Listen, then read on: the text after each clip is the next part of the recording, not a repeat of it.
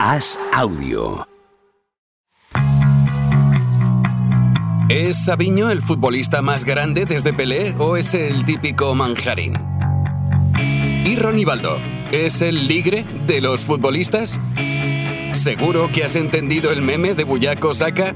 ¿Eres más de la trampa del 2 a 0 o del Macauto para barcos? ¿De ayer Lamín bailando por ahí o del alcalde Azpilicueta?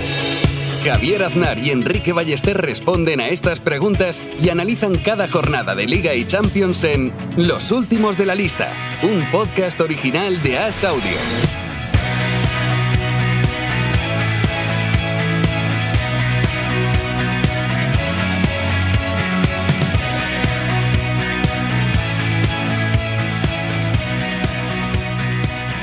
¿Cómo estás, Enrique Ballester? ¿Qué tal, Javier? Estoy alerta.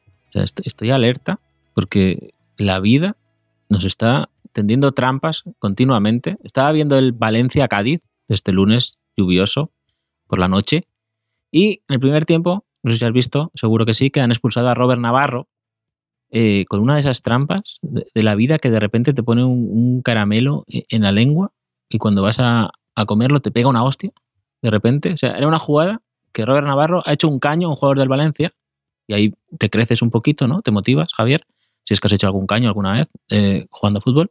Y, se le ha ido un poco larga la, pelota. Ha llegado un jugador del Valencia despejado y entonces Robert Navarro, que iba súper contento aún, diciendo qué bueno soy, he hecho un caño, eh, le ha pisado la tibia al jugador del Valencia y lo han expulsado. Esto es una, es una lección de vida, como siempre, en un Valencia, Cádiz, lunes por la noche, Javier, Aznar. Sí, sí, sí, he hecho muchos caños. Yo era muy de... Todos los partidos me gustaba llevarme un caño a casa. Eh, Mm. A veces a favor, alguna otra vez en contra, ¿no? Pero, pero siempre era de intentar un caño. Y es muy satisfactorio, ¿eh? Y puedo entender esa reacción que por un segundo te crees... eh, te crees el amo del mundo por un segundo. Y es verdad que luego a veces viene la bofetada de la realidad, Enrique. Sí, además- es que además el, el caño es muy tentador. A veces tú sabes que la jugada no te pide un caño, Mm. eh, pero es que es tan bonito, ¿no? Es como decir, Sí, sí. es es tan bonito, que le den, por, que le den a mi equipo. aparte, claro, igual. efectivamente, luego haces caño y luego intentabas chutar desde donde fuera o un pase imposible. Ya buscabas el, el doble salto con tirabuzón y a veces eh, la avaricia rompe el chaco, Enrique, tú lo sabes bien. Sí, hombre, que no haces un caño para luego pasarse al portero, ¿no? O sea, es decir, ya voy a hacer aquí la, la- la secuencia completa. ¿Sabes quién es muy seguro o quién era cuando era joven? De- Muy de tirar caños. Brian Zaragoza, Brian Zaragoza seguro. O sea, Zaragoza, que jugador de la calle, que ya ha quedado eclipsado ¿no? por, por Mark Q, el, el- el chaval del Barça. ¿no? Ha sido, este fin de semana ha sido un poco como, bueno, adiós, Brian Zaragoza. El meme ese de que te cierran la puerta, ¿no? Y a- Sí. aparece por la puerta de Mark Q. Esto, esto va muy rápido. Pero no me refería a Brian Zaragoza, ni, ni a Lucas Boye, que, que en una entrevista en el diario As, ese gran diario, eh, dijo el otro día, yo crecí jugando en la calle, que me, que me lo pasó Guillermo Sanabuja por, por Twitter. Y, y ¿sabes qué pasó? Que el árbitro lo expulsó ese mismo día. Dijo, mira, pues a la calle, te vas a la calle a jugar. Y, pero no, yo te hablo de, de Artur Melo. Artur Melo, uno de los, Artur Melo. uno de los favoritos Qué de este bueno. podcast, con el que me vienes tú eh, bombardeando durante los últimos días con noticias que hablan de la resurrección de Arthur Melo, ¿no? la, la recuperación de ese gran centrocampista que, que pudo ser y no fue. Es que eh, mm, tú que eres una persona, para ser muy fanática del fútbol como eres, al mismo tiempo siempre muy correcto y no te gusta mm, sentenciar jugadores, salvo tres o cuatro a los que tienes manía, siempre cae eh, tu furia sobre ellos. Y uno de ellos es Artur Melo, que no debe ser el único, porque siempre, de un modo u otro, desde que llegó a Europa, sale retratado o bien por ti, o bien por Klopp, o bien por los chicos de la sotana que cuentan también por, cualquiera, que sepa de, suyas. cualquiera que sepa de fútbol, ¿no? Eh, eh, diría yo. Y, y- y es verdad que no me mojo mucho, pero, pero a veces eh, sí que sirvo de acicate para esos jugadores. ¿no? Pasó con Marcus Rashford aunque el tiempo ya se ha demostrado que Marcus Rashford, nada, efecto gaseosa, los mismos títulos tiene el United antes que después, Mm. eh, que empezara a jugar bien. Mm, Juan Cruz, el de Osasuna, el pobre, ¿te acuerdas? También me dio una época. Sí, sí. Y ha mejorado mucho, ¿eh? Ha mejorado mucho esta temporada. Lo veo que, que juega mejor. Eh, eh, al principio de liga le cogí un poco de manía a Edgar, el, el central de- que, que estaba en el Betis, que está en Almería. Que me parece que, que siempre hace como unos fallos muy, muy llamativos. Le cogí manía al pobre chico, tampoco me ha hecho nada. Edgar es hijo de, de un mítico de futbolista de los años 90 que estuvo en el español que se llamaba Lluís, que era un delantero así súper súper grande, así un poco sí, torpe. Eh, Lluís que estuvo en el Castellón también, por cierto. Y, y- y resulta que es su hijo, me enteré, me enteré hace poco. Pero lo de Artur Melo, te lo digo, porque, claro, la resurrección de Artur Melo, la Fiorentina, no sé qué, no sé cuántos, acaba de terminar el Fiorentina-Empoli con Artur Melo titular. El Empoli iba penúltimo cuando ha llegado a Florencia y ha ganado 0-2, así que ha durado poco la resurrección de, de, de Artur Melo. Espero que ya no, no- no- A ver, que, espero ahora que me envíes las noticias ahora de la prensa italiana, a, a ver qué dice. Y yo he visto que, que Artur Melo, según Cataluña Radio, he leído según un podcast de Cataluña Radio, eh, el Barça se planteó en el pasado mercado invernal traer a Artur Melo. ¿Qué te parece? Porque, no sé. Le pega a Xavi. Además, Xavi no coincidió con él brevemente. No, ¿no? ¿O sí? Pues No lo sé, hombre, yo creo sí, que no. sí que decían que No. era su sucesor siempre, ¿no? A lo mejor fue que él salió y el otro entró, chocaron, chocaron la mano en la, en la Sí. puerta, pero eh, según dice esto, Barça Reservat, eh, eh, Xavi quiso conocer la opinión del vestuario antes de traer a Arthur y se ve que Busquets le dijo que, que no, lo, no lo veía, o sea, que no lo acababa de ver, eh, lo de Arthur. Y de hecho Arthur se lesionó unas semanas después y ya pues ya no, no hubo ninguna manera de Se traerlo. lesionó, entre comillas. Siempre estaba lesionado o con molestias o con todo eso. Los chicos de la sotana me contaron que tenía, tenía gracia como lo decían, que hay una especie también de mito, algo entre nosotros los europeos, con los futbolistas brasileños blancos, ¿no? Que los, que los de algún modo parece que los mitificamos enseguida. Sí, sí, Eh, sí. Hablo de Pato, te hablo de Oscar, ¿te acuerdas que es del Chelsea? Sí, sí, de, de- Kaká incluso. Kaká, por supuesto, y de Melo. Como que nos gusta esa. Parece que están, que parece que son ungidos, ¿no? Como en plan, han, han logrado triunfar en un Brasil que siempre han estado eh, los demás jugadores, ¿no? Y ellos son como elegidos. Pues eh, hay un poco de superstición. Y yo creo que con Artur Melo también había eso, ¿no? De, eh, parece que la tocaba en el Barça y, y luego ha acabado jugando mal en la Juventus, en, en el Liverpool, que Klopp dijo como que era una especie de exfutbolista, básicamente. Y luego, es que es verdad que la, la Fiorentina es uno de esos equipos un poco que todo el mundo parece brillar en la Fiorentina, ¿no? Tú y yo nos ponen la Fiorentina y probablemente nos fichen por 80 salmones, un jugador, un equipo de la Premier o algo así, Sí, ¿no? sí, Eh, el equipo incluso viola. ¿no? Jovic pareció bueno. El equipo viola, ¿no? Además ese, ese, ese color, Sí. te queda bien ese color, un poco arriesgado, un poco arriesgado quizá, pero, pero sí, sí, es verdad. Pero ¿sabes que no fue Arthur Melo el único jugador que el vestuario del Barça, según este podcast, eh, eh, digamos que bueno, no vetó, pero sí que re- recomendó que no, que no trajeran? Bueno, sí, es lo mismo, ¿no? Eh, sí, parecido. Pero fue mm, Benjamin Pavard, el lateral derecho francés, Ah, sí. ¿Qué Que ahora está en el Inter. Sí, y, y Xavi, por lo según cuentan aquí, le pre- preguntó a los, eh, a los jugadores franceses y Dembélé le recomendó que no, que no lo contratase porque dijo que era eh, conflictivo y creaba problemas. Eh, ¿Cómo debe ser para que Dembélé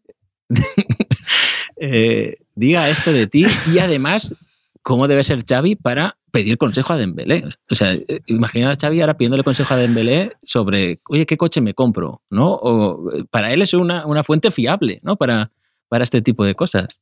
Sí, sí. eh, Es, es curiosa la imagen de, de ver Dembélé diciendo no, no, no. Y a lo mejor Pavard es que de los que juega al ajedrez en la concentración, no dice una palabra más alta que otra, Pero claro, eso elevaría el nivel de disciplina y de rigor en el equipo y Dembélé eso no lo quería. Dembélé es un agente del caos, funciona en la destrucción y muy, muy cuestionado ahora en el PSG, por cierto. No, no se podía saber eso, ¿no? Pero, pero bueno, no sé. Imagínate a Xavi preguntándole a Dembélé, oye, ¿te gusta esta, esta americana que me he comprado? ¿Tú crees que queda bien? No sé. No, no, eh, no termino, no, sé. pero bueno. Eh, muy, muy, muy, fan de eso, muy fan de eso de vetar un fichaje y luego decir, venga, hasta luego, me voy. eh, sí, así es la vida. Así es la vida, Javier. Eh, ¿Qué, te parece? Bueno, ha acabado el partido del Valencia aquí en directo, ¿eh? Aquí en directo los últimos con, la última información. Mm. ¿Qué te parece? La liga más apretada no puede estar por arriba, ¿eh? Está Real Madrid Girona empatados a 25 puntos antes del clásico, el Barça a un punto y el Atlético que tiene 22 y gana el partido que tiene pendiente con el Sevilla, pues con 25 estarían cuatro equipos en, un punto. Esto, mm. Sí, eh, aparte. Es lo que tanto se pedía, ¿no? Y, es bueno, es malo, no sé. Y es verdad que todavía yo creo que vivimos un poco con el efecto ese de que la liga acaba de empezar, como quien dice. Pero ya llevamos más de una cuarta parte de la liga. Es decir, que lo del Girona ya no es eh, un arranque muy fulgurante de estos de equipo que empieza ganando tres jornadas, ¿no? Y luego se va desinflando o volviendo a sus puestos naturales. El Girona es que está haciendo, un temporadón y es una amenaza real para varios equipos importantes que aspiran a la Champions o a ganar la liga. Ahora sí ya, ¿no? O sea, cuando te lo dije yo hace un mes, eh, era, no, todavía tal, las tonterías de Enrique, ¿no? De Sabiño.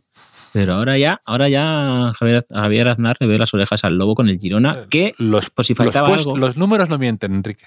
Por si faltaba algo, demostró dominar la trampa del, 0 a 2 contra, contra Almería. Se puso 0-2 en Almería y en 6 minutos, del 37 al 43, le dio la vuelta al partido. Con aquí con nuestros protegidos, con, con Iván Martín marcando, Aleix García asistiendo, eh, Sabiño también marcando mm. después, y con David López. ¿Viste la rajada de David López al descanso? O sea, esas, las típicas entrevistas del descanso que yo me río, que digo, esto no sirve para nada.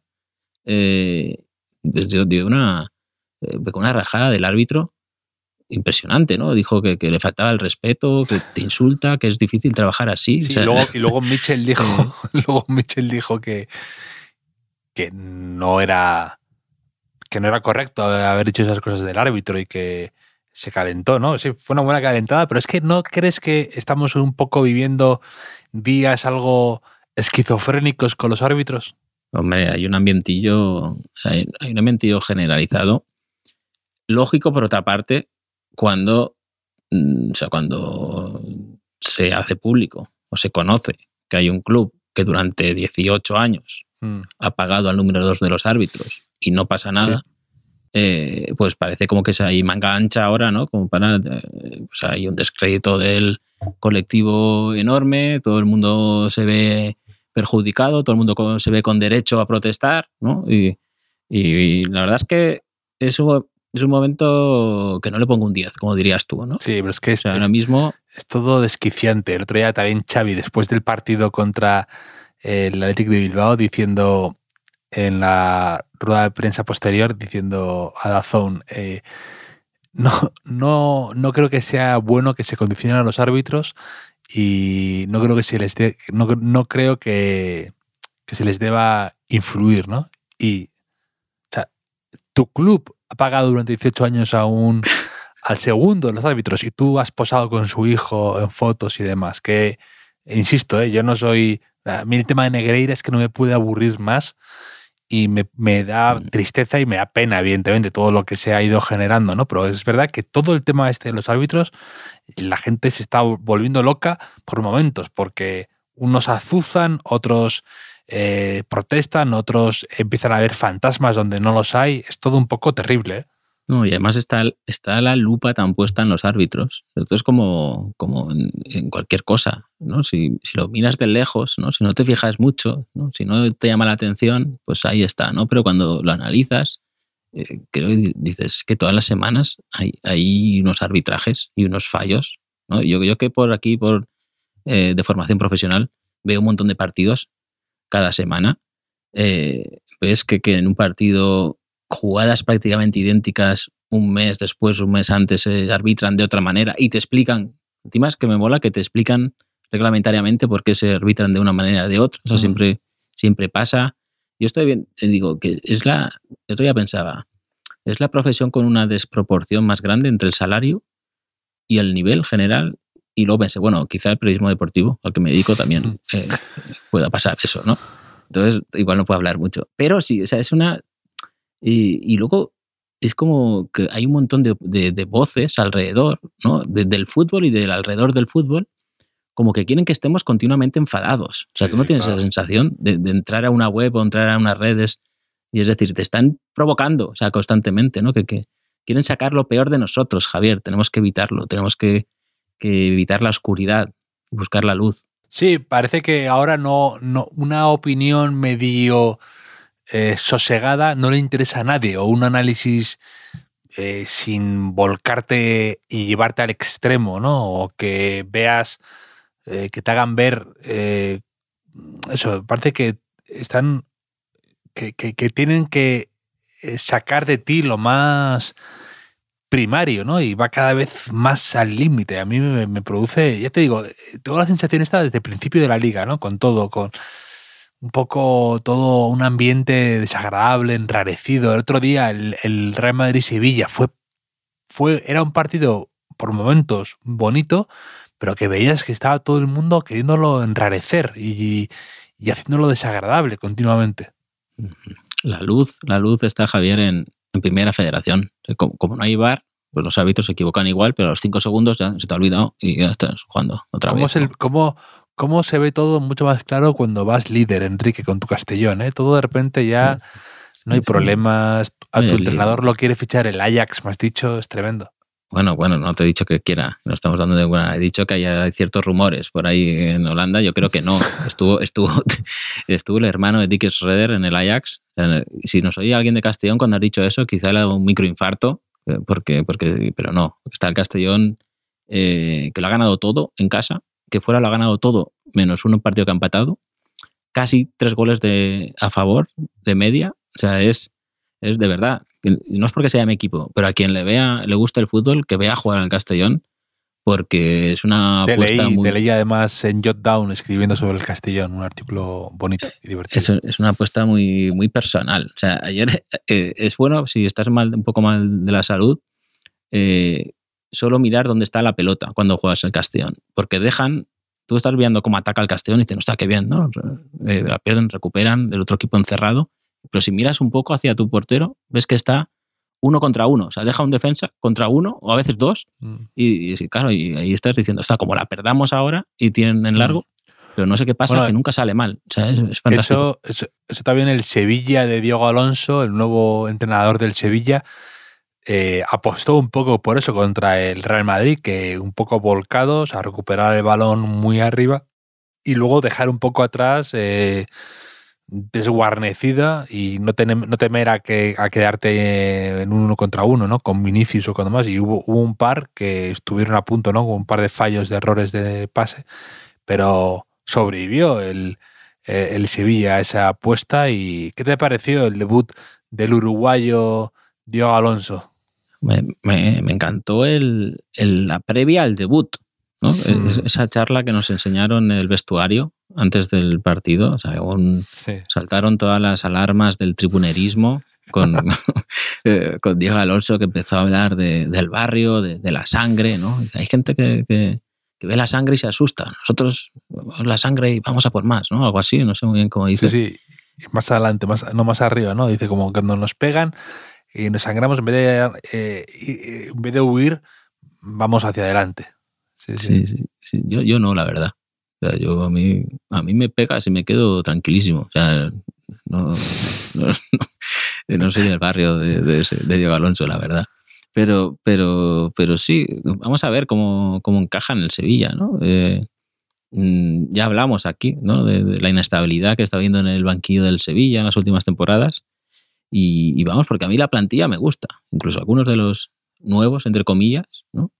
Eh, creo que tiene más plantilla de la que de la que ha demostrado en liga. Es verdad que la temporada pasada tuvo un montón de lesiones, pero vamos a ver este año cómo, Mm. cómo evoluciona el equipo. Sí, sí, sí.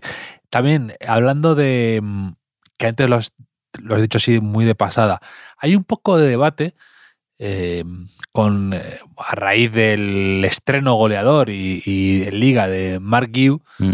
Con el Barça que metió nada más salir eh, con 17 años y, y es verdad que de repente pues entre Mark Guiu, eh, eh, Valde, eh, Fermín y por supuesto La, la Minya mal. Yamil Lamal, pues claro, se juntan de repente que han empezado a, a- a irrumpir en, el, en un Barça campeón de liga estos jugadores tan jóvenes y tan hasp, ¿no? Como podríamos decir, como lo anuncia aquel, ¿no? Mm. Jóvenes aunque sobradamente preparados. Y hay un poco de debate o un poco de rum rum, sobre todo en, yo como madridista lo veo, lo noto en, en la afición de mi equipo, con es que el Barça saca todo bueno si nosotros nos estamos quedando atrás, ¿no? Con el tema de la, de la cantera o de gente joven que logramos eh, que logra sacar el Real Madrid. ¿Qué te parece? ¿Que ¿Es, es, es también un poco eh, ventajista, un poco del momento o hay algo más ahí de, de fondo?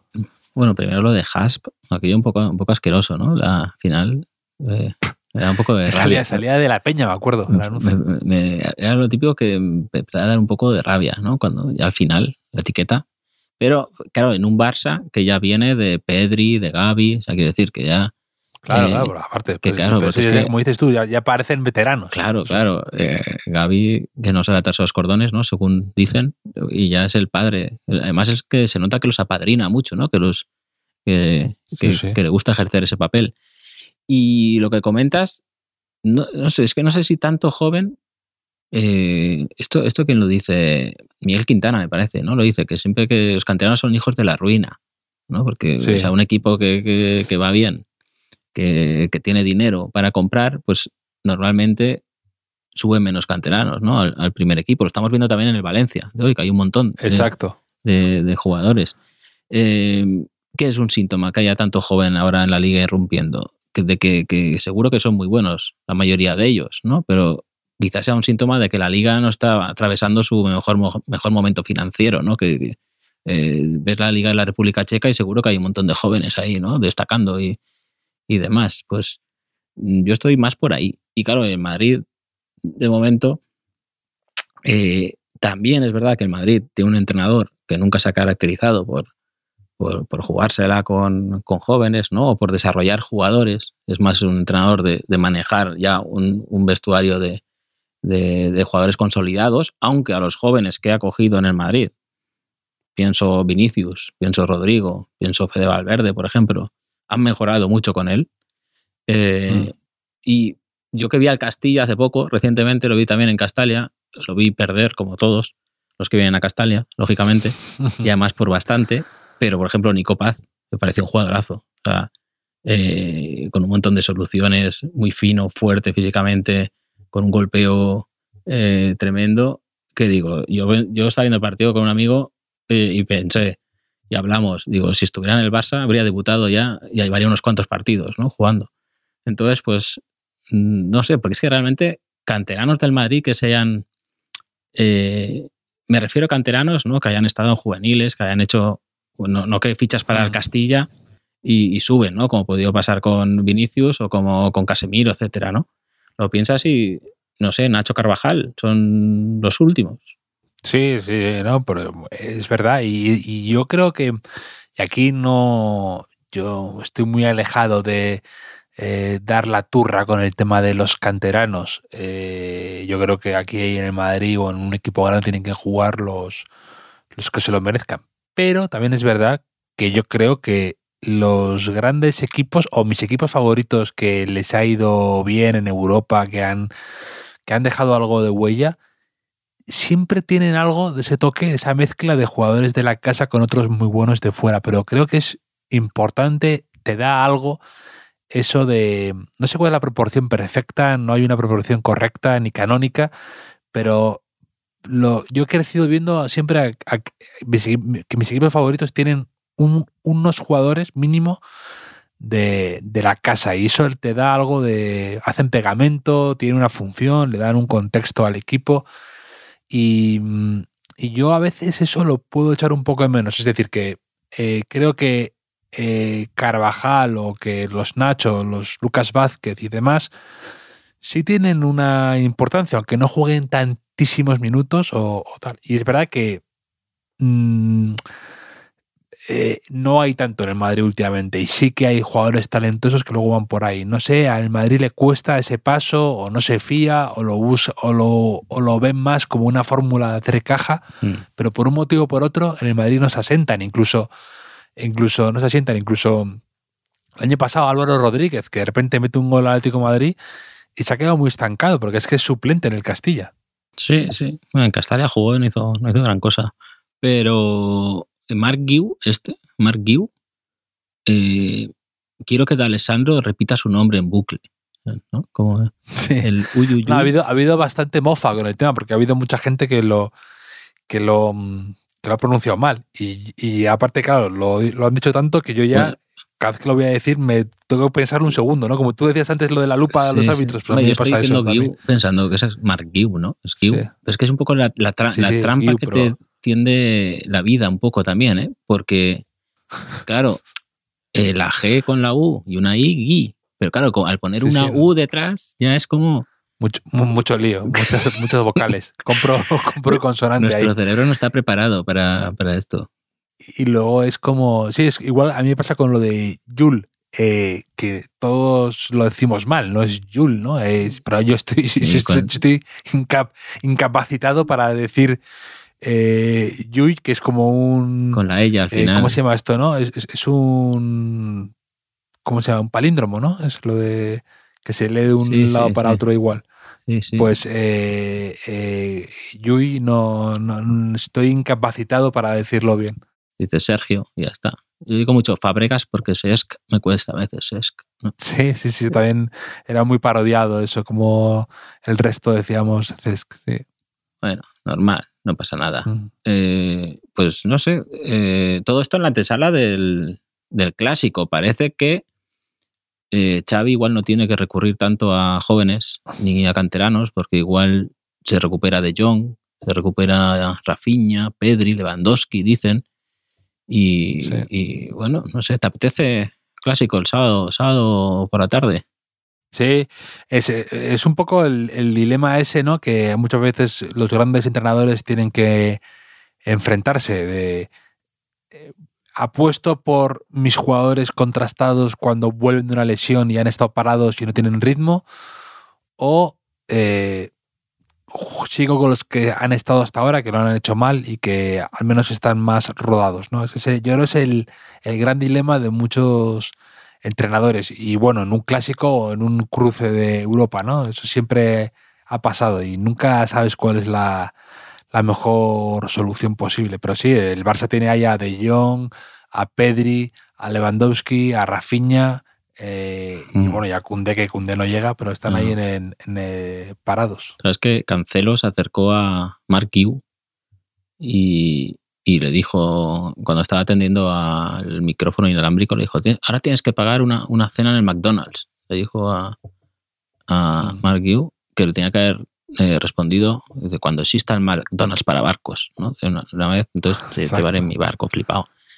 Eh, dicho lo cual, dicho lo cual, ha sido también, están siendo unos días en los que el pueblo pide eh, la opinión del doctor Aznar el doctor Aznar, no solo porque eh, haya Champions y vaya a jugar Galeno con el Oporto, eso, es lo que me gusta mucho, no solo porque en el Celta juegue Dotor, también canterano del Real Madrid, sino porque ha sido noticia estos días el positivo eh, por dopaje que ha dado el Papu Gómez. Estás al tanto de esto, ¿no? Sí, sí, sí. Además me ha saltado ya eh, muchos mensajes de gente que quiere incrustar a Papu Gómez en ese gran, esa gran colección de cuentistas y, excusas que dimos aquí de gente que les habían pillado en el dopaje. estando ahí en el top, eh, nuestro querido Mark Bosnich, que había probado la cocaína para enseñarle a su novia los efectos perniciosos de los estupefacientes, o de eh, Javier Sotomayor, ¿no? que era el de un complot de la CIA. Complot de la CIA, Eh, sí, sí, sí. sí. Tengo aquí la lista. O sea, hay, hay grandes listas. Busquets, a- a- eh, Papu está en, el- en- en lo de Busquets, que es la de escudarte en tu hijo pequeño para eh, justificar algo, ¿no? Aquí él ha ido a por el jarabe infantil para la tos, ¿no? Sí, sí, Que hasta Mourinho un poco lo ha, lo ha comentado en torno de Sorna. Sí, sí. Es que ha dicho, ha dicho, la presunta infracción tiene su origen en la presencia de terbutalina tras recibir, por error, accidental e involuntariamente, una cucharada del jarabe de mi hijo. O sea, que encima no es que sea, o sea, lo cuenta como si le obligaron, ¿no? O yo qué sé, o que quería comer un yogur y se equivocó. O sea, em, bueno, Papu Gómez, Papu Gómez eh, está lista en la que quieren incluir al Papu Gómez. O sea, hay grandes listas en, en la historia de la humanidad. Está la lista de la compra de Manolo Sanchís, que, que todo el mundo todo el mundo recuerda. Están los últimos de la lista, por, por supuesto. Me atrevo a incluir la lista de eh, la Eurocopa del 2004 de Iñaki Saez, ¿no? ahí con Raúl Bravo, eh, entre otros. Y, y luego la lista está de excusas de, de dopaje que, que mm, di un número del 1 al 25 y yo digo eh, la excusa que, que- que sale en esa lista, por, no- por no volver a contar todas, aunque el pueblo lo pide, ¿eh? eso también te lo digo. Venga, el 12. Vale, 12. Uf. Eh, Xavier Florencio, me parece que era, puede ser que fuera ciclista, Xavi Florencio, que dio positivo por efedrina, dijo que era por un antihemorroidal. Antihemorroidal, Mm, está bien. Bueno, eran mejores, ¿no? Pero, pero bueno, Mm. no lo sé. Mala pinta el Papu, mala pinta. Esa es la de, puede haber dicho el Papu, la de Dieter Baumann, que dio positivo en Dantralona y dijo que se lo pusieron sus rivales en la pasta de dientes. Esta es bastante buena, ¿eh? porque es, es un caso para Pachita y Mendilibar, ¿no? De unos Sí. espías. La clave ahí, la clave además es, es dar mucho detalle, ¿no? Porque cuando tú das mucho detalle, suenas más convincente automáticamente. Cuando dices la pasta de dientes, dices, es que sabe de lo que habla, porque no, no es un detalle Mm, eh, baladí, ¿no? Lo, lo ha dicho así como muy concreto, ¿no? La pasta de dientes. Algo le supo rara, entonces te lo suena más creíble. Pero hablando de listas, yo también te quería preguntar que de habituales en listas, ¿no? En este caso, listas musicales. Porque a propósito del clásico que acabas de mencionar, eh, el Barça va a salir a jugar con una camiseta de los Rolling Stones mm. Que cada vez que el juega contra el Madrid eh, han probado con diferentes sponsors, ¿no? Quitan Spotify y pues tienen a- han tenido a Drake, han tenido a Rosalía y ahora los Rolling Stones. Eh, ¿Qué te parece a ti esta práctica? Y luego una segunda derivada. No, en el fondo no es, no es como un no están reconociendo la grandeza del Madrid, ¿no? De su turno rival, diciendo, cada vez que jugamos contra vosotros, nos cambiamos aquí la camiseta y, y el sponsor y hacemos algo muy pirotécnico, ¿no? ¿Tú crees que es por eso? Eh, sí, hombre, indi- No, indirecta. eh, lo hacen, lo- lo hacen apro- porque apro- Madrid, claro. aprovechan porque es el partido con más impacto, ¿no? Con más audiencia y, y quizás donde Spotify le interese, ¿no? Poner, poner eso. Sí, sí, claro, claro, Pero evidentemente. eh, no estoy en contra de esto de, de poner ¿no? el, el logo de, de grupos de música, que, que se podría ser un poco más original, ¿no? A lo mejor buscar algo más ahí, yo qué sé, poner a, a, a Martirio, ¿no? Cosas así. No, a Martirio no, que es demasiado buena, yo qué sé. Eh, depende de quién esté, de Andy Lucas, cosas así, ¿no? Un poco. eh, para que Sí. el, el espectador de, de Minnesota ¿no? o de Yakarta, pues eh, tenga que, que estar ahí buscando a ver esto qué será, esto qué será, y quizá eh, se haga súper famoso, ¿no? La terremoto de Alcorcón de repente haga giras por, por Indonesia, ¿no? Cosas así. Sería más bonito. Mm. Y también, claro, eh, el Atlético de Madrid no tuvo una época de películas. ¿no? Exacto, así. sí, sí. Sí, sí, sí, sí, sí, sí. Era- es que me recuerda un poco a eso. Es verdad que aquí tiene, tiene un poco más de rollo porque ponen logos. Entonces es verdad que el de el del la- el búho ese de Drake, el de el de, De la- Rosalía. el de Motomami Sí. de Rosalía tiene más gracia y es verdad y es más un poco más pop y lo hacen mejor. Pero aquella época fue muy dura el Atlético de Madrid, ¿eh? que era el, el tesoro del Amazonas o de repente Spider-Man 2 y la telaraña o cuando ya se pusieron con dos rubias de pelo en pecho, algo así, es tremendo eso. Spider-Man aún. Hombre, eh, si hubiese aguantado eso, ¿no? Hubiésemos visto ahí eh, Operación Camarón en, en la camiseta, ¿no? Y- Hombre, hombre, ¿a qué jugador tú, en qué jugador del Atlético de Madrid piensas con esa camiseta? ¿Cuál? ¿De Operación Camarón o de todos aquellos?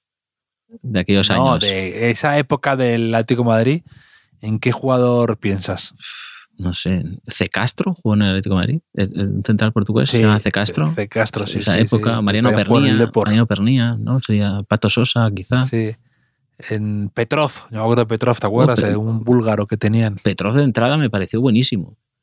Sí, efectivamente, es que el, hay, hay jugadores de estos que caen de pie y tienen el- lo que yo llamo el síndrome del, del jugador de fútbol 7, que el síndrome del nuevo, ¿no? Sí, Que, pa- sí, que sí. llega uno a tu equipo y parece buenísimo y luego es una estafa de jugador. Claro, Pero durante dos partidos o tal, con, parece con buenísimo. Gronkaer también. Gronkaer, que también lo Exacto, te iba a decir que, que coincidieron a la vez, hubo un duelo que, que no se llevaban bien, además, daneses, que eran Gronkier contra eh, Gravesen. Mm, Y Gronkier jugó fenomenal y luego jugó medio año y se piró. Sí, ese- son típicos jugadores, esto de Petrov, Gronkaer y demás, que primero dices, ¿cómo es posible que, que- que haya venido a mi equipo, ¿no? Que- o que haya costado tan poco, cosas así, ¿no? Y a, a los dos meses ya lo, ya lo sabes, ¿no? ya lo entiendes todo. Es- Eso en Primera Federación pasa mucho y en Castellón también, ya te lo digo, no siempre es como este año. Pero esto que dices de las pelis y de, de Spider-Man, eh, José, JM Busto A, eh, nos, ha, Me gusta- nos ha hecho ahí una... Me gusta que digas, hablando de Spider-Man, José. No, es que eh, eh, no sé si nos, nos está metiendo una cuña, porque dice, este fin de semana ha sido el de los protegidos de Enrique Ballester, que soy yo, Enrique Ballester. Dice, porque el- a raíz de la remontada del Girona, ¿no? de que, que todos los jugadores que, que tanto me gustan jugaron bien. Y mm, los protegidos, resulta que es una serie que he vi- por lo visto que hace Antena 3 o algo así, y dice, si Sabiño y demás fueran superhéroes, o sea, ¿qué superhéroes serían? ¿O qué superpoder tendrían? ¿no? Que es una pregunta que no, no, no, no, no he pensado en ella, ni, ni la típica que hacen a veces, ¿no? De si, si tuvieras un superpoder, ¿no? Si pudieras elegir un superpoder, ¿cuál elegirías, Javier? ¿Eso te lo han hecho alguna vez? Me lo han hecho alguna vez. Eh, yo, de hecho, en mi libro comento que decía, si tuviera que, si pudiera elegir un superpoder, elegiría el de montar un pollo, el de saber montar un pollo Sí, con dignidad. no, Hablamos de poco, no echarte para atrás. Yo no soy bueno en eso. hablamos poco de tus columnas, ¿eh? Eh, ah, de, de las del libro, quiero decir, no las actuales, ¿no? Eh, De fútbol. Mm. Eh, hay que. Mira, tengo, tengo un plan. Para mañana que no trabajo, hay algunas que yo me acuerdo de reír mucho y aquí no hemos comentado.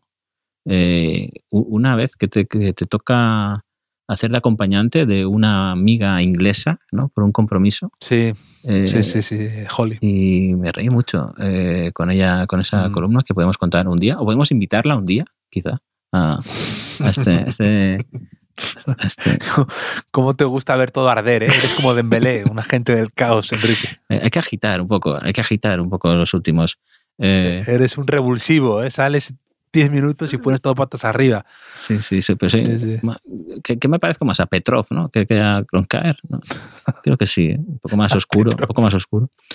Pero, Martín Petrov. pero hablando un poco del pasado y de artículos del pasado, eh, el otro día que estaba haciendo limpieza, yo tengo muchas pestañas abiertas siempre en el móvil. No sé si a ti te pasa también, te dices, esto lo leeré luego y se van acumulando. Y, Sí, a mí, mi- Sí. mi- una, de mis mayores, una de mis mayores pesadillas es que, que siempre le pasa a alguien de vez en cuando, es que mm, al hacer un pantallazo mm, y subirlo o algo así, se vean las pestañas que tienes abiertas. Pero hay, porque hay gente que hace búsquedas un poco... Hombre, eso le pasó a, Eh, a algunos, ¿eh? Eso ha pasado. Sí, sí, sí, sí, eso ha pasado, eso ha pasado, eso ha pasado. Pero mi miedo a mí es que de verdad vean lo que realmente busco en internet y de repente vean ocho pestañas abiertas de, efectivamente, Martín Petrov 2023. Eh, eso, de repente una serie absurda de un jugador de rarísimo de balonmano y que digan, ¿qué hace Javier Aznar con su vida buscando a esta peña extraña? Eso es mi, mi verdadero miedo, no que me vean eh, otras cosas que yo digo, bueno, pues pensarán que ocupo el tiempo en cosas más, no sé, imaginativas. Aquí no, yo voy a la, al, al infrafútbol, no, dos, el, el sótano del infrafútbol voy. Eh, a veces. Estás buscando el que fue de, con- de Gronkiaer, ¿no? Y a lo mejor te, te pilla alguien ahí eh, trabajando o lo que sea, o, Hoy, por la ejemplo, familia. tengo, ahora- ahora mismo tengo la pestaña abierta y tengo una pestaña, es eh, Kimbembe. El central del PSG. ¿Por qué? No lo sé. Enrique, Sí, sí. no sé por qué ha llegado Kimbembe a mi vida. Y tú te dicen, ¿qué estás está. viendo? Y tú la apagas rápido y dices, porno, porno, porno, no pasa nada, ¿no? Sí. Eh, lo, lo- lo prefieres. Pero eh, yo me encontré una, una entrevista a Esteban Granero, que ya era antigua, o sea, era de hace años, eh, y que volvió a aparecer por ahí y yo digo, voy a volver a leerla. Y de- contaba una cosa eh, que, decía que, que fue futbolista porque su hermano mayor, cuando él era pequeño, le dijo, tú quieres ser futbolista, pues vas a tener que hacer todo lo que yo diga, ¿no? Vas a tener que hacer caso, vas a hacer lo, lo que yo diga. Entiendo, ¿no? Se sobreentiende que, pues, pues que entrenar mucho o lo que él le dijera, ¿no? Pero yo, eh, eh, que soy hermano mayor, o sea, yo pienso, si esto se lo hubiese dicho yo a mi hermana, eh, ese de vas a tener que hacer todo lo que yo diga, cambiaría mucho, ¿no? Sería, ¿tú quieres ser futbolista? Pues tráeme un yogur de la nevera, ¿no? O, eh, eh, que igual fue eso, ¿no? Ese tipo de cosas, ¿no? Pues eh, eh, tráeme, que me he dejado en la habitación el teléfono móvil, tráemelo, ¿no? O sea, y si no, y ella, no, no, pues no serás futbolista. Y, y como los niños te lo creen todo, pues eh, no sé si tú como... ¿Tú eres hermano mayor o pequeño? Siempre me equivoco. Soy hermano mayor. Hermano Mm. mayor. Y, y tú harías como lo, lo de... ¿No, ¿No tuviste esa tentación nunca? Porque yo con mi hermana recuerdo alguna vez en el pueblo decirle, te voy a entrenar, como la teoría me la sé, ¿no? Como la teoría me la sé de ser futbolista, te voy a entrenar y serás futbolista. Y mi hermana a los 10 minutos ya pasaba de mí. No sé si tú has tenido esa tentación también. Me ha faltado liderazgo en el tema de ser hermano mayor en ese aspecto. Porque sí que alguna vez. eh, eh, yo sí, sí que me acuerdo una vez eh, en, el- mi pueblo, en, Cantabria, de había una cancha de baloncesto un poco cutre, ahí un poco agri- agrietada y tal, y decirle a mi hermano, aquí van a venir a jugar en un rato el Madrid-Barça, y si nos sentamos lo vemos gratis, y, estar esperando ahí a, hacerle esperar ahí, y haberle convencido de que ahí jugaba luego el Madrid-Barça, y luego no había, no iban a jugar ahí, Enrique. Que, que- es que, que malvado, ¿no? Es que, es que los niños... Exacto, lo- para hacer el mal, para hacer el mal. Es que los niños se lo creen todo. O sea, ya no vamos a las grandes mentiras que se dicen a los niños, ¿no? Que por si nos escucha Sí. alguno.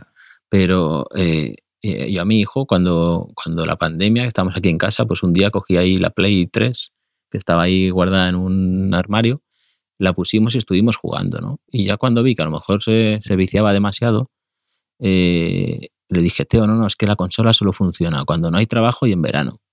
Solo funciona en verano, ¿no? Entonces, eh, se lo creyó. O sea, se creyó que solo, Sí, sí. solo, solo funcionaba eh, que me la risa. Y, y ahora Teo, ta- mi hijo mediano, también ahora ve al bebé y me dice a veces, papá, a este le enseñaremos a jugar a fútbol, será futbolista seguro. ¿no? Y yo, sí, sí, te encargas tú, no te preocupes. O sea, Sí. que quizá hace un granero, quizá hace un granero. Sí, sí, sí. El, el- Es que era Granero, mira, otro canterano del Madrid que apuntaba maneras, apuntaba alto y luego ahí yo creo que le faltó un poco de paciencia o, o se quiso ir ma- antes de tiempo y no eh, se le escapó el tren del Madrid, que cogió otros también buenos, pero otro que parecía que se iba a poder instalar ahí y no. Yo recuerdo que jugó la con Mourinho aquel año de, de los penaltis contra el Bayern de Múnich. Él juega la Sí. prórroga. Juega y, o sea, no, Sí, sí. no, no era titular, evidentemente, en ese equipo, pero eh, estaba ahí, estaba en granero. eh, que sí, como tú dices, igual salió cuando no tocaba, no lo sé, algo pasa en, en el Madrid. Mm, quizás si le hizo caso a su hermano, fue, igual fue su hermano, ¿no? Que, que, le dijo que se fuera, y como estaba acostumbrado a hacer caso a su hermano, pues, pues nada. No sé si ahí jugabas al, en esto de deportes raros, has hablado del, del, baloncesto ahí, de una canasta, ¿no? Una canasta un poco agrietada y demás. El día me pasaron un vídeo de unos chavales que, que lo llamaron eh, reverse basketball, ¿no? Baloncesto al revés, y eh, ponían una pelota en un palo y cogían un tablero con, una, con un aro y lo lanzaban a la, Ah, vale, está, vale, vale. Me está Sí, entrando la risa de pensarlo. Es- Sí. y lanzaban Como para, Ma- Mahoma a la montaña, ¿no? Y claro, para que el, el aro pasara por donde estaba la pelota, ¿no? Y parecía divertido. O sea, parecía peligroso también, te lo digo. O sea, co- coger ahí, tirarlo, pero me pareció un deporte interesante, quizá para estos formatos ahora que vemos, ¿no? De, de la Kings League y, y demás. Sí, eso, Hablamos se lo das, de- eso, sí. eso se lo das a un streamer, a un youtuber y te lo, lo hace un deporte olímpico en cuatro años. Sí, de deporte. El otro día estuve viendo breakdance y no es broma en Eurosport con, con mi hijo un rato. Y, y jue- hacen así como duelos de bailes. ¿no? O sea, soy, mu- soy muchísimo de breakdance ahora mismo. Eh, Eso, es, eso es peligroso porque luego tu hijo, si quiere apuntar a una escuela de breakdance o algo así, no hay nada más triste que eso. ¿eh? Eso, sí- eso sí que Sí. se aprende en la calle, como lo de Brian Zaragoza. no, no creo, no creo. Hoy, hoy mi hija, que la he recogido al conservatorio, me ha dicho, yo no puedo vivir sin danza española. O sea, que, que es una frase que nunca pensé que, que nadie diría. Y también te digo que no es la peor frase que te puede decir una niña que lleva un mes en el instituto. ¿no? Eh, eh, yo no puedo vivir sin danza española, porque ahora hace clásico y echa de menos cuando hacía también danza española. ¿Qué te parece? ¿A qué Porque el fuerte suyo es ballet, ¿no? El fuerte suyo es ballet. Sí, su deporte es. Hombre, puede ser olímpico. Si es olímpico el breakdance, eh, lo, suyo es más difícil. Eh, pero bueno, no entraremos, no entraremos en, eso. Sabes que ha sido un fin de semana con muchas cosas, Javier. Por ejemplo, eh, se ha jugado el Algeciras Ceuta, donde han conseguido dos de las peores mascotas de la historia del fútbol: eh, Mirandín y Caballati. Caballati es una caballa, siempre sonriente, pero no mucho. Y, y Mirandín creo que debe ser algo, ¿no? De un, no sé, es como una torre de un mirador de algo de Algeciras que soy un ignorante y, no conozco y pido perdón ya de antemano, pero eh, recomiendo a la gente que busque fotos de ese encuentro entre ambas eh, mascotas. Hace, hacía tiempo que no hablábamos de mascotas, ¿eh? la verdad. Y también nos ha escrito bastante gente eh, porque hablamos en el anterior episodio sobre David Beckham. Javier, David Beckham siempre, siempre pues, eh, produce reacciones. Mm, A la gente le está gustando mucho el- el- la serie documental de, de Netflix. Yo me sigo resistiendo. Yo creo que ya no, ya no voy a verla porque ya no la voy a monetizar. Ya la he hablado contigo sin verla. Pues no, no merece la pena eh, ese esfuerzo. Pero sí que un oyente eh, que lo estoy buscando ahora mismo, a ver si lo encuentro, Oscar Domínguez, Oscar Domínguez, eh, no- nos escribió, nos dijo, buenas Enrique, me escuché ayer eh, los últimos de la lista, dice, era, era un buen día para haber sacado este quién te gusta más. Y es que nos envió hace tiempo un, quién- un quién te gusta más sobre los peinados de Beckham, que yo creo recordar que quizá lo hicimos. ¿A ti te suena eso? No lo sé, puede ser. ¿no? Según él, no. Y, y como lo sabrá mejor que nosotros, eh, no sé si te apetece jugar a los peinados de Beckham un quién te gusta más. Vale.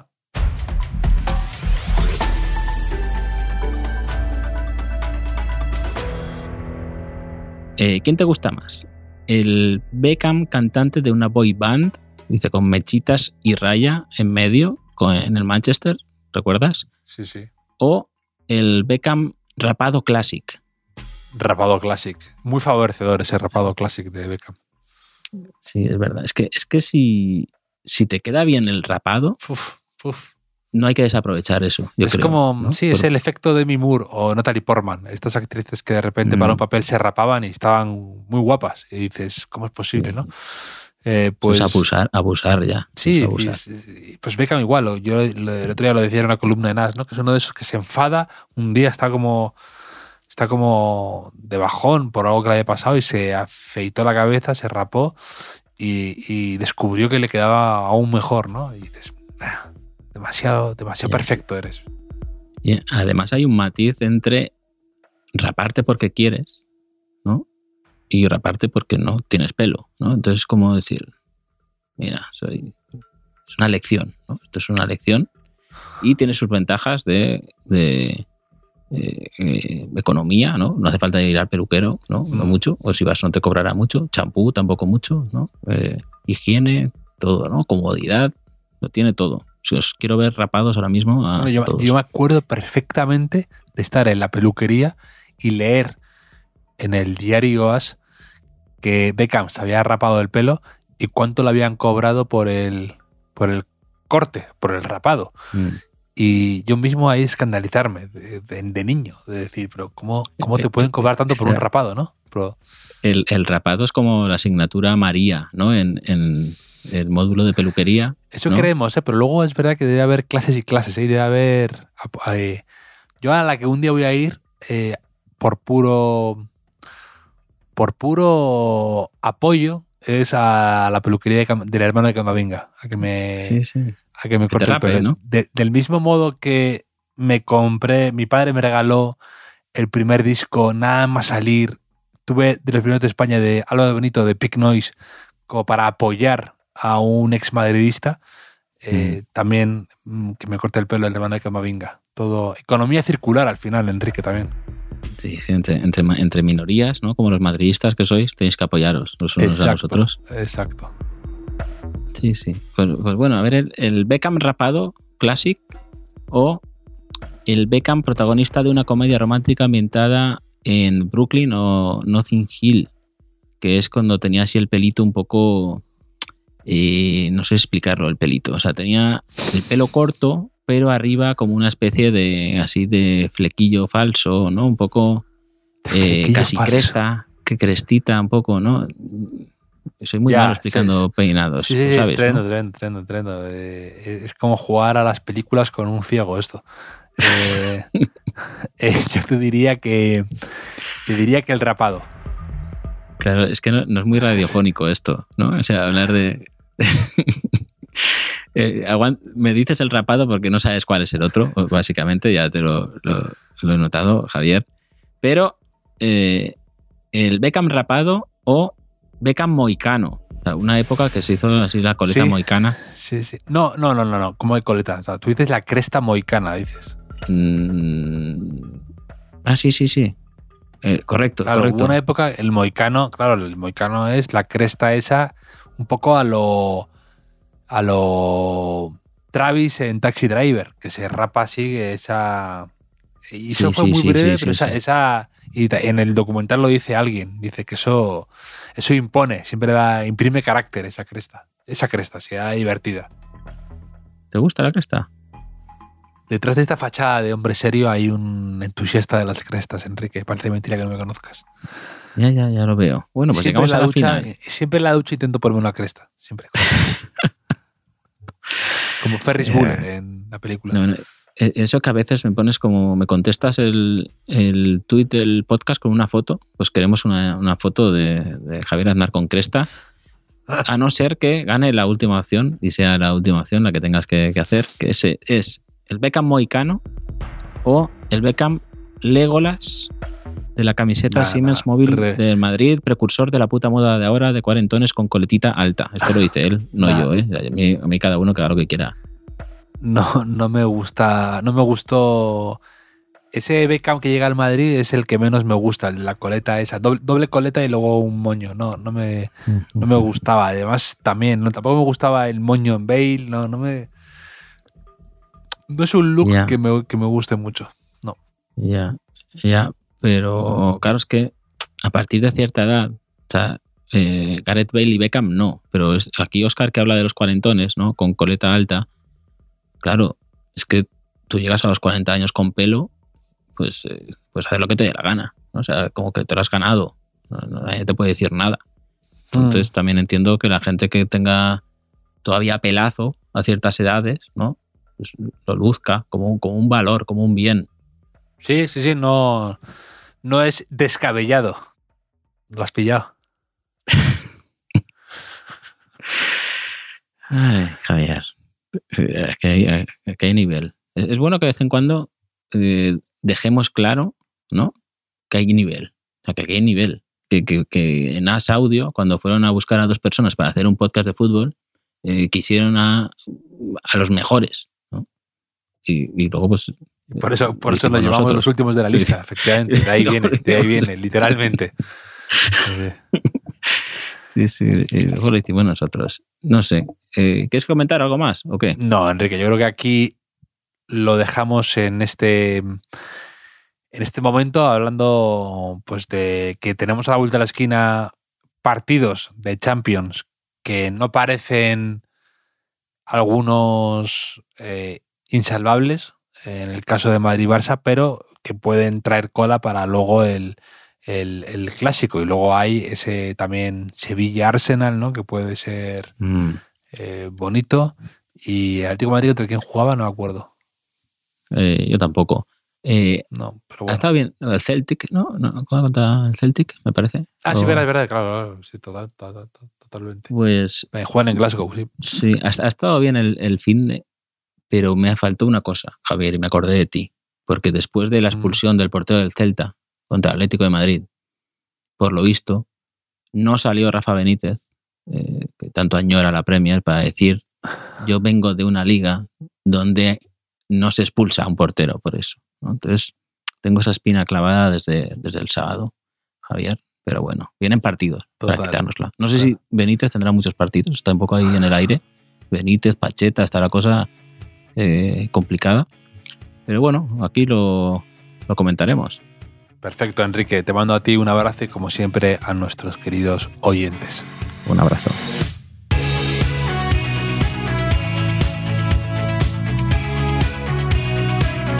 Los últimos de la lista es un podcast original de As Audio con la producción de Javier Machicado y la realización de Vicente Zamora. Síguenos en redes sociales, arroba As Audio. Puedes escucharnos en la sección de podcast de as.com, en la aplicación del diario As o en tu plataforma de audio preferida.